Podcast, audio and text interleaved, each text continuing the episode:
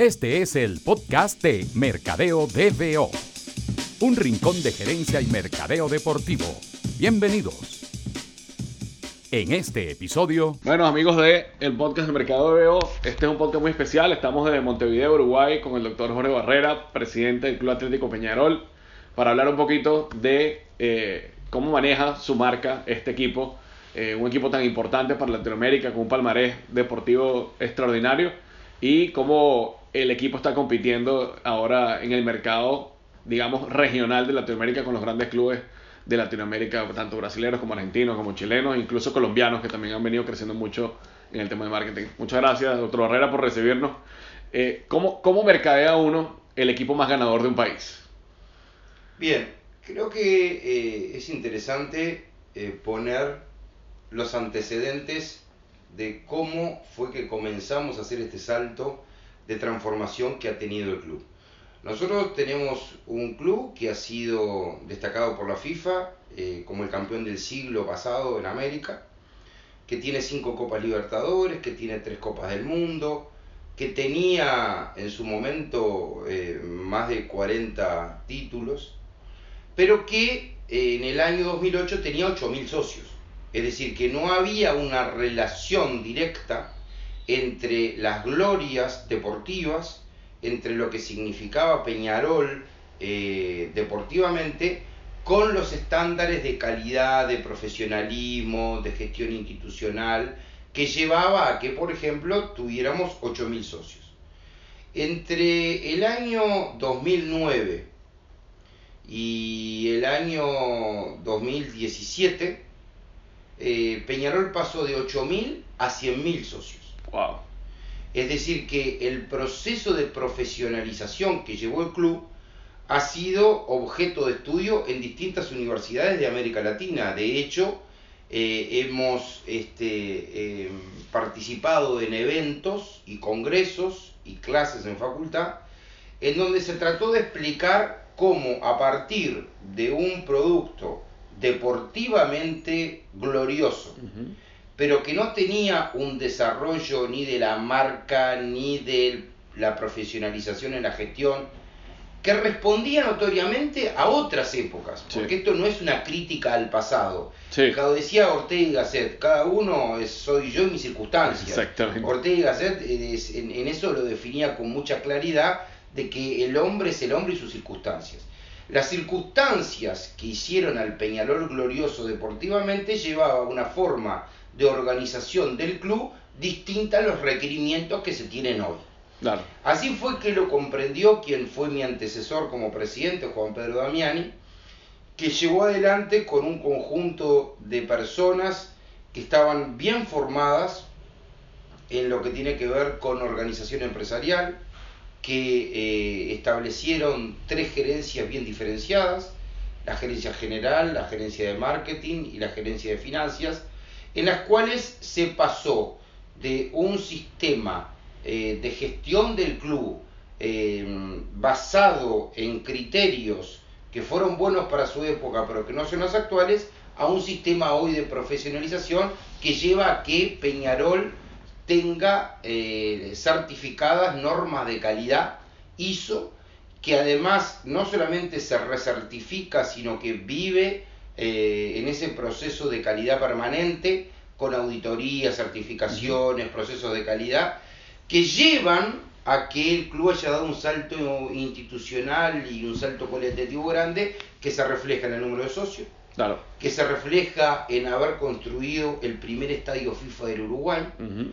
es decir, que se hizo una inversión que para el Uruguay, como inversión privada, ha sido de las más importantes que en la última década ha tenido Montevideo y el Uruguay entero, en cuanto a infraestructura, eh, que está en los estándares que FIFA ha determinado para poder eh, jugar torneos internacionales y copas del mundo y que él logró que a partir de ese club en diciembre del 2008 con 8.000 socios, hoy tenés 100.000, tenés un estadio FIFA, tenés normas de calidad, tenés procesos bien definidos, tenés profesionalizada la gestión a través Sí. de las empresas y eso lleva a que, por ejemplo, nosotros incorporamos en la gerencia de marketing a quien estaba desarrollando esa misma actividad en Gillette. Es decir, que eh, para, pa- para poner ejemplo de que la búsqueda de la excelencia Exacto, ¿y cuál era el enfoque, no? Que, que venga alguien con esa experiencia ya desde el punto de vista del patrocinador, pasar al lado del... Hoy,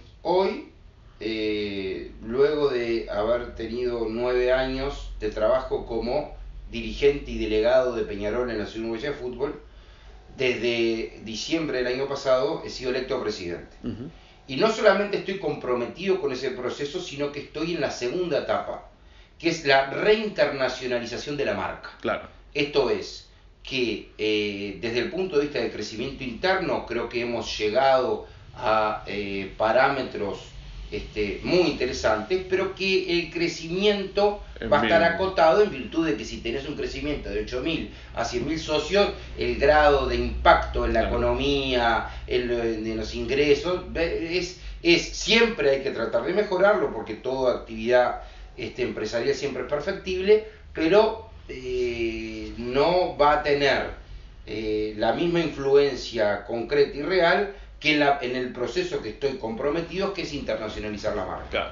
Internacionalizar la marca implica también un gran cambio de mentalidad, eh, implica eh, objetivos bien claros en cuanto a, a realizar actividades deportivas en el exterior, llámese pretemporada, Sí. partidos, eh, tener acuerdos con nuestros sponsors a los efectos de poder también desarrollar el merchandising fuera del Uruguay.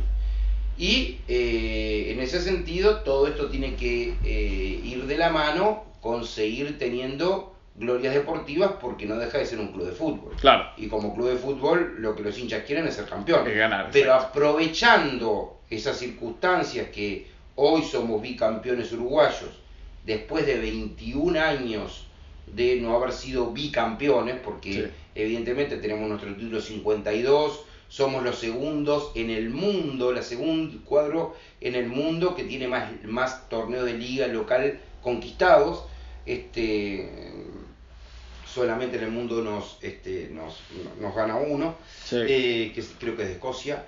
Eh, eh, más allá de eso, eh, estoy comprometido en el proyecto de internacionalizar la marca y para Sí. eso vamos a tomar todas las acciones que nos lleven a, a lograr esos objetivos. Fíjense que hay muchas cosas interesantes en, lo- en- en esta primera parte que usted nos comenta. Primero el tema de la profesionalización y la, y la evolución del, del club, que creo que es lo que han vivido la mayoría de los clubes grandes de Latinoamérica, que es pasar de eh, la profesionalización deportiva y que el foco estuviese en el logro deportivo a todo el desarrollo del área comercial. Y usted hablaba de estas tres grandes... Mira, yo, yo creo que eh, hay un libro que, que todos los operadores y actores del fútbol comentamos, quizás porque es de los primeros que tuvo tanto impacto internacional, que es La pelota no entra por azar. Eh, que, que realmente te marca que el camino es la profesionalización o la extinción. Porque en un mundo competitivo no mejorar es retroceder. Es decir, eh, esa es una, una, un- una, una frase que permanentemente repito en el club. No mejorar es retroceder en un mundo tan competitivo. Claro. Porque eh, quedarse estancado eh, implica que otro, mientras vos estás estancado, está creciendo. Por lo tanto, es retroceder. Te está robando, ¿eh? No, no va a ser retroceder. Entonces, eh, ese yo creo que es el desafío. Lo mismo que hay un desafío internacional luego de los episodios de Bay, como algunos otros este, episodios de dirigentes de fútbol en distintas ligas, que es también tener un compromiso ético. Claro. Es decir, que mm, acá hay un componente de profesionalización en la gestión y un componente de, un componente de transparencia, cristalinidad, procesos claros, eh, actividad ética este, Sí. importante. Entonces, eh, sumado a eso, tenés otro componente que forma parte de los objetivos de mi gestión, que implica la responsabilidad social. Ya. Es decir, yo creo que forma parte también de la marca Sí, seguro. del club la responsabilidad social. Y para eso nosotros tenemos acciones sociales bien claras, definidas, que las estamos ejecutando a través de las peñas y que yo tengo un especial énfasis en que eso se profundice. Me comentaban que una persona que, que, con la que estuve conversando hace un par de días, que él pensaba que el 80% de la población de Uruguay era o de Peñarol o de Nacional. No, creo que 90. 90, piensa usted. Pero, pero no, no lo digo muchísimo. Estadísticamente. Yo creo que es el 90. Sí. Eh, creo que es el 90. Entonces eso va mucho de lo que usted comentaba de que el margen de crecimiento en el mercado local es mínimo. Y pasa como cuando uno, yo tuve la fortuna de trabajar con una compañía en Venezuela que tenía un producto por que tenía que ejemplo, lo así. suponete, este, a nosotros se nos da una situación este, muy interesante de estudiar y de trabajar, Ujú. Que es la cantidad de hinchas que Peñarol tiene en el mundo, no Sí. uruguayos, no uruguayos. Uno podría decir, bueno, si en el Uruguay sos el 50% más uno de la población, Sí, es lógico que los uruguayos que viven en el, en el exterior se mantengan Tengan la misma proporción, claro. Y bueno, y sean- no, no, este, fíjate Marca, hizo la semana pasada, es un diario español de prestigio, eh, hizo una encuesta este, sobre cuál era la mejor hinchada, la- como se dice en España, Ajá. la mejor afición, La mejor afición. y, y en el mundo, bueno, Peñarol. Increíble. Y segundo salió el Palmeiras. Eh, pero esto uno lo va corroborando cuando eh, a través de eh, partidos de Copa Libertadores o a través de esa internacionalización de la marca que implica que este, yo como presidente y los gerentes viajen al exterior Claro. a eventos, a congresos, a estar este, eh, en, en lugares insólitos.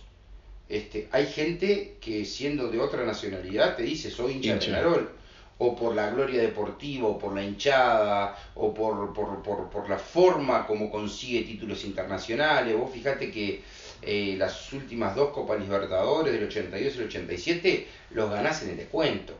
Y sos campeón en el descuento contra toda adversidad, en un país de 3 millones de habitantes, contra gigantes.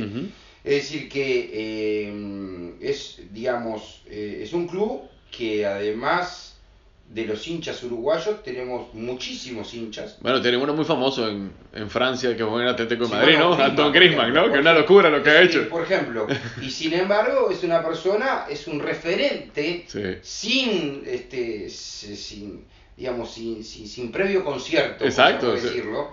Es un desde la pura creador. pasión. Es decir, que, pero que, y, y sin embargo está bien, o por jugadores, o por contacto, o por distintas vías, pero Antoine es un gran hincha de Peñarol y, y no es uruguayo. Exacto, exacto. y, y- y esa situación que uno la puede ver en Grimán, pero que, eh, mira, por ejemplo, este, a raíz del- de los partidos de Copa Libertadores contra Atlético Tucumán, estuvimos en Tucumán y, este, y está ahí Peñarol de Tafiro H, este, con la misma camiseta, con los mismos colores, que compite con el nombre Peñarol y que de, en, en esa zona, digamos, este, tiene una, una fuerte hinchada y que son de Peñarol y nunca pisaron Sí, en nunca- nunca han venido a Uruguay. Nunca han venido. Eh, y así vos tenés a lo largo, digamos, este, en el Congreso, Congreso que se desarrolló en, en Madrid hace este, pocos meses, este, varios españoles este, que, que, que, digamos, este, que, que estuve conversando con ellos, este, ellos mismos querían y me pedían por favor este, que manden algo o algún autodesivo Claro. porque se hicieron hincha de Peñarol, porque son y, y- y no tienen relación con el club. Bueno, eso es lo que nosotros tenemos que aprovechar. Claro, ahí es donde está la potencialidad del mercado internacional. ¿En dónde está? En ver y ver esos nichos de mercado Sí. y a su vez pensar en grande. Es decir, una de las cosas más importantes que uno, bueno, yo soy abogado penalista de profesión, este, y, y por lo tanto tengo un estudio en el cual desarrollo conceptos empresariales para el desarrollo del estudio. Y uno de los, de los temas que tenemos que desterrar es que hay una forma de tratar al fútbol distinta del mundo de los negocios. Cuando te contestan, no, esto no se puede hacer porque esto es fútbol, me rechina. ¿Y qué tiene que ver que sea fútbol? Justamente como es fútbol, hay que administrar de lunes a viernes como si fuera la principal empresa y el sábado y domingo hay que darle lugar a la pasión.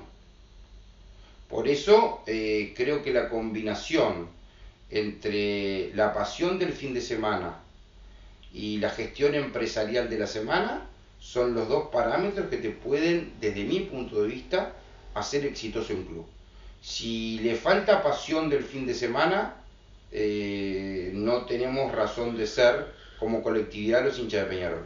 Pero si no tenés la organización empresarial de lunes a viernes que te da el soporte para que puedas disfrutar de la pasión de ese fin de semana, también tiene una vida limitada. Entonces, yo creo que, creo que esa es la combinación hacia la cual hay que ir. Sí, fíjense que el, tema de la pasión y es, es un tema neurálgico en el, en el, marketing deportivo, ¿no? Cómo, cómo transformar esa pasión o cómo monetizarla, ya estés, si estés del lado de una marca, estés del lado de un equipo, estés del lado de una federación. Y usted nos comentaba que sería bueno que fuéramos el, el, partido que tiene este domingo Peñarol para celebrar el bicampeonato, para vivir en la cancha lo que el fanático del Peñarol transmite. ¿Qué, ¿Qué, ha desarrollado el equipo en el estadio para mejorar la experiencia del, del aficionado y, y, fortalecer ese, ese vínculo emocional con el club y a la vez monetizar esa pasión para que sea también una fuente, una plataforma económica de ingresos para el equipo? Eso es lo que nos está, eh, eso es en lo que estamos trabajando. Ya. En ese paso. Es decir, cuando y, y arriesgo a hacerte una apuesta a que eh, arriesgo fruto de la estadística, de la probabilidad y de las certezas en comportamientos anteriores, sí. es muy difícil ir a ver a Peñarol y no hacer hincha a Peñarol. Pero no lo hablo de la pasión, sino de la estadística. Claro.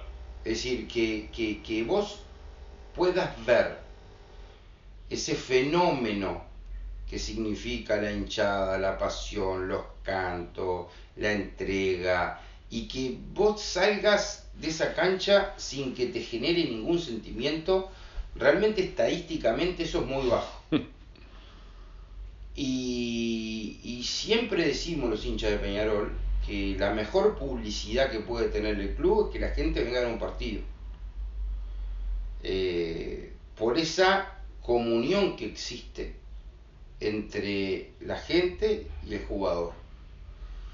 Y el paso que hoy nos está faltando, porque siempre hay que tener, es precisamente cómo eso lo llevamos a términos económicos para que nos den ingresos para poder potenciar los clubes. Claro. ¿Sabes lo que pasa en muchos lugares de América Latina, de los que yo conozco? Eh, nos encanta ver resultados pero no aportar. Entonces, eh, esa ecuación eh, implica, para poder cambiarla, concientizar al socio y al hincha que los fondos, la única forma de poder crecer es a través de ingresos genuinos. Y los ingresos genuinos son cuotas de socios, recaudaciones que siempre son menos que las cuotas de socios porque uh -huh. las cuotas de socios son las que te permiten tener el mantenimiento anual. Hay meses que no hay partidos. Esos meses no tenés recaudación. Claro. Los socios tienen ingreso gratis cuando sos local. Ahí también te baja la recaudación. Y después tenés ingresos, evidentemente, por derechos de televisión, Sí, sí. por sponsor. Pero eh, evidentemente para poder competir a nivel internacional hay que tener más recursos y para eso hay que tratar de monetizar este, algunas este, fuentes, llevarlas a la práctica, unas fuentes de ingreso que hoy el club es, es en lo que está desarrollando. Por ejemplo, generar más ingresos en el estadio nuestro, en el campeón del siglo, porque indudablemente a uno mira el Bernabéu eh, y ve ahí un buque insignia para poder ir trabajando, pero Claro. hoy no lo tenemos eso. Un Bernabéu que genera superávit. Claro, es claro. decir, que el estadio genera ingresos para el club. Sí. Acá hoy todavía el club tiene que poner dinero para, para que funcione el campeón del siglo, es decir, que el estadio este, no se autosustenta. Este, bueno, yo creo que son los desafíos que tenemos para los próximos años. Pero incluso hablando del estadio, doctor Barrera, el, el- estuve leyendo que ustedes vendieron el naming del estadio con uno de las, una, entiendo que una de las compañías que estuvo participando en el desarrollo del proyecto eh, obtuvo el, el naming del estadio por 15 años. Y eso, lo, eso lo es una, queremos, lo queremos comerci- comercializar. claro, es una de las prácticas más que más se está adoptando ahorita en Latinoamérica. Tiene mucho tiempo pasando en Europa, también en los Estados Unidos, en otras disciplinas, Mm. Sí, pero es- está comenzando a hacerse en, en- en Latinoamérica. Sí, ¿Qué, cómo, ¿Qué opina el club sobre ese tema? que es el camino. Eh, hoy precisamente nosotros este, comercializamos el derecho a comercializar. Pero, Ok. pero, pero en definitiva, hoy todavía no está comercializado. Eh, así que creo que es un, creo que es un camino este, que se tiene que transitar, tanto eso como también tener mucha creatividad para generar fuentes de ingreso. Sí. Y creo que, bueno, eso es el desafío que tenemos todos en el club. Hablando de las nuevas plataformas, obviamente lo que ha ocurrido con las redes sociales, específicamente en los últimos cinco años, quizás no tanto desde el comienzo de las redes, sino los últimos cinco años en el ámbito deportivo ha sido extraordinario eh, lo que han logrado grandes equipos a nivel mundial, no solo en el desarrollo local de sus redes como plataforma de comunicación con el fanático, incluso como plataforma de comercialización e incluso de monetización, sino abrirse a nuevos mercados como el mercado asiático. ¿Cómo ve eh, usted el tema de las redes sociales en el caso de- del Peñarol? ¿Cómo, ¿Cómo lo están incorporando ustedes a esta nueva etapa que usted me dice que están desarrollando? Como un elemento imprescindible de crecimiento. Es decir, no, no, no, no se puede hablar de internacionalización, reinternacionalización, Ujú. porque Peñarol es una marca internacional, Sí, sí. pero un nuevo impulso a la internacionalización de la marca sin la red social. Y en ese sentido sí hemos hecho este, convenios con proveedores de primer calidad. De hecho, fuimos el primer club en hacer un convenio con Twitter Latinoamérica para los festejos del 127 aniversario, donde había un emoji de Peñarol con el escudo. Cada vez que ponías Peñarol, campeón del siglo, aparecía este, el escudo de Peñarol. Y eso fuimos el primer este, cuadro que lo hicimos. Eh, el hecho de que Twitter eh, haya confiado en el club en esta campaña desde el 27 de septiembre hasta el 7 de octubre que desarrollamos implica la credibilidad de la marca, la credibilidad del club, y, pero también es un mensaje de que si Twitter confía en el club y el club eligió a Twitter para poder desarrollarla, bueno, indudablemente este, este muestra que hacia allí vamos. Eh, lo- el poder económico que tiene Facebook. Sí. O sea, es. Ahí sí va a ser mi próxima pregunta. Es absolutamente eh, imprescindible tener presente no solamente el avance de red social como comunicación, sino también desde el punto de vista económico y los Y, ingresos. y el tema de las transmisiones en línea, doctor Barrera. O sea, usted mencionaba el caso de Facebook, obviamente el, el poder económico y que ya han incu- incursionado en algunas ligas con la transmisión de partidos exclusivos. Eh, Lo hicieron con las grandes ligas de béisbol. Un partido a la semana se transmitía de manera exclusiva a través de Facebook. Lo están haciendo también con el fútbol americano. Amazon también está metida negociando los derechos de la Premier League. ¿Usted ve algún tipo de, posibilidad aquí en Uruguay de, que se abra un nicho dentro de, los derechos de transmisión para el tema específico de, las transmisiones en streaming de redes sociales? Mira, yo creo que lo, lo más importante en cualquier empresa es eh, brindar seguridad jurídica. Y por lo tanto, lo primero que tenemos que analizar son los contratos ya vigentes, eh, porque si no, si no se da certeza jurídica y no se respetan los contratos, eh, enseguida se derrumba como un castillo de naipes toda construcción que puedes hacer económica. O sea, entonces, eh, yo creo que lo primero que tenemos que analizar es este, qué contratos tenemos vigentes, cuáles son las obligaciones que tenemos como club y como asociación uruguaya de Sí. fútbol. Y bueno, lógicamente después siempre adaptarse a los tiempos porque indudablemente eh, el mundo hoy va hacia un rumbo tecnológico que era impensable cuando yo iba al liceo. Claro. O sea, en definitiva, ¿Hasta yo? tengo 50 años, me considero en la plenitud de la vida. Este, no, pero más allá de esto, eh, cuando yo tenía 17, 18 años, mm, no pensaba que el mundo podía cambiar tan radicalmente y yo poder ser testigo de todos estos cambios y partícipe de todos estos cambios. Claro. Nosotros terminamos siempre el podcast, doctor Barrera, con un- una mezcla que son unas preguntas muy, muy rápidas, que es parte copia de un, un periodista que hace algo similar a esto en Australia, que se llama Sean Callanan. Se lo recomiendo, ese podcast se llama Sports Geek, si alguna vez cae por ahí, pero comienza con esto. ¿Usted recuerda que su primer recuerdo deportivo, la primera vez que fue a una cancha, si se lo llevó a su claro, papá? no, no. Eh, en el año 74 eh, yo vivía en Minas, que es una ciudad a 120 kilómetros de Montevideo. Vine por primera vez, me trajo mi madre al Estadio Centenario y fue un partido que clásico que Peñarol ganó 2 a 0 con dos goles de Morena. Este, excelente. El, ¿Recuerda eh, algún tipo de comida particular que haya, que haya probado en algún estadio que lo haya dejado marcado? O sea, hay, hay un, un movimiento de estas cosas nuevas que pasan ahora alrededor del deporte, que es el tema del foodie, ¿no? Alrededor de los, de los estadios. Entonces, muchos estadios de Latinoamérica tienen como un punto específico de, bueno, aquí el morocho tal vende la parrilla de no sé qué, o en, Centroamérica la pupusa de, no sé, de fulanito al lado del estadio que tiene 50 años vendiendo las pupusas. ¿Hay algo que usted, alguna comida que usted relacione con, con el hecho de ir al estadio a, a, ver fútbol? Sí, te diría que me, o que me haya llamado la atención. Sí. En el, este, en el Mundial de Sudáfrica, Ajá. en el 2010, en, en Cape Town, eh, me llamó la atención pescado. Oh, en el estadio. Sí, eh, digamos, era por supuesto que eran este, milanesitas de pescado. Sí, sí. ¿no? Dije, "Oh, ¿a, a- a qué punto hemos llegado? Porque Sí. normalmente uno que es un patio, una hamburguesa. Eso. Por eso me quedó, dije, uh, hasta qué desarrollo vamos. Ciudad del Cabo. Sí, Este, Ahí, eh, partido Uruguay-Holanda, me llamó la atención y dije, oh, milan- que- milanesa de pescado. Qué interesante. Un atleta uruguayo que, que lo haya marcado para siempre a usted, doctor Barrera. Fuera del fútbol, ¿Futbolista o fuera del fútbol, de lo que usted quiera? No, Fernando Morena. Fernando Morena, eh, goleador máximo Sí. de la historia del fútbol uruguayo y que hoy tengo el placer de trabajar con él. Él es el gerente de relaciones institucionales y fue el que más alegría nos dio los peñarolenses de la década del 70 para acá. Me ha impresionado mucho su, su siendo presidente de un club tan grande como el Club Atlético Peñarol y con todas las responsabilidades que eso confiere, lo, el nivel de conocimiento tan profundo que tiene en los temas de marketing, el- incluso terminología y tendencias que se están utilizando. Me imagino que pasa lo mismo con usted con su teléfono. ¿Cuál es la primera aplicación que abre el doctor Barrera cuando se levanta en la mañana? Twitter. Twitter es la primera. Mm.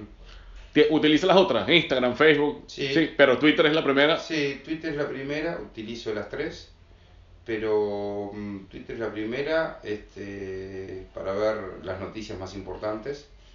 eh, y utilizo Facebook, pero, pero como información. La primera Sí. en el día es Twitter. Y una persona que usted siga en Twitter que podría recomendarle a nuestros eh, a las personas que están escuchando el podcast que, que deberían seguir y por qué.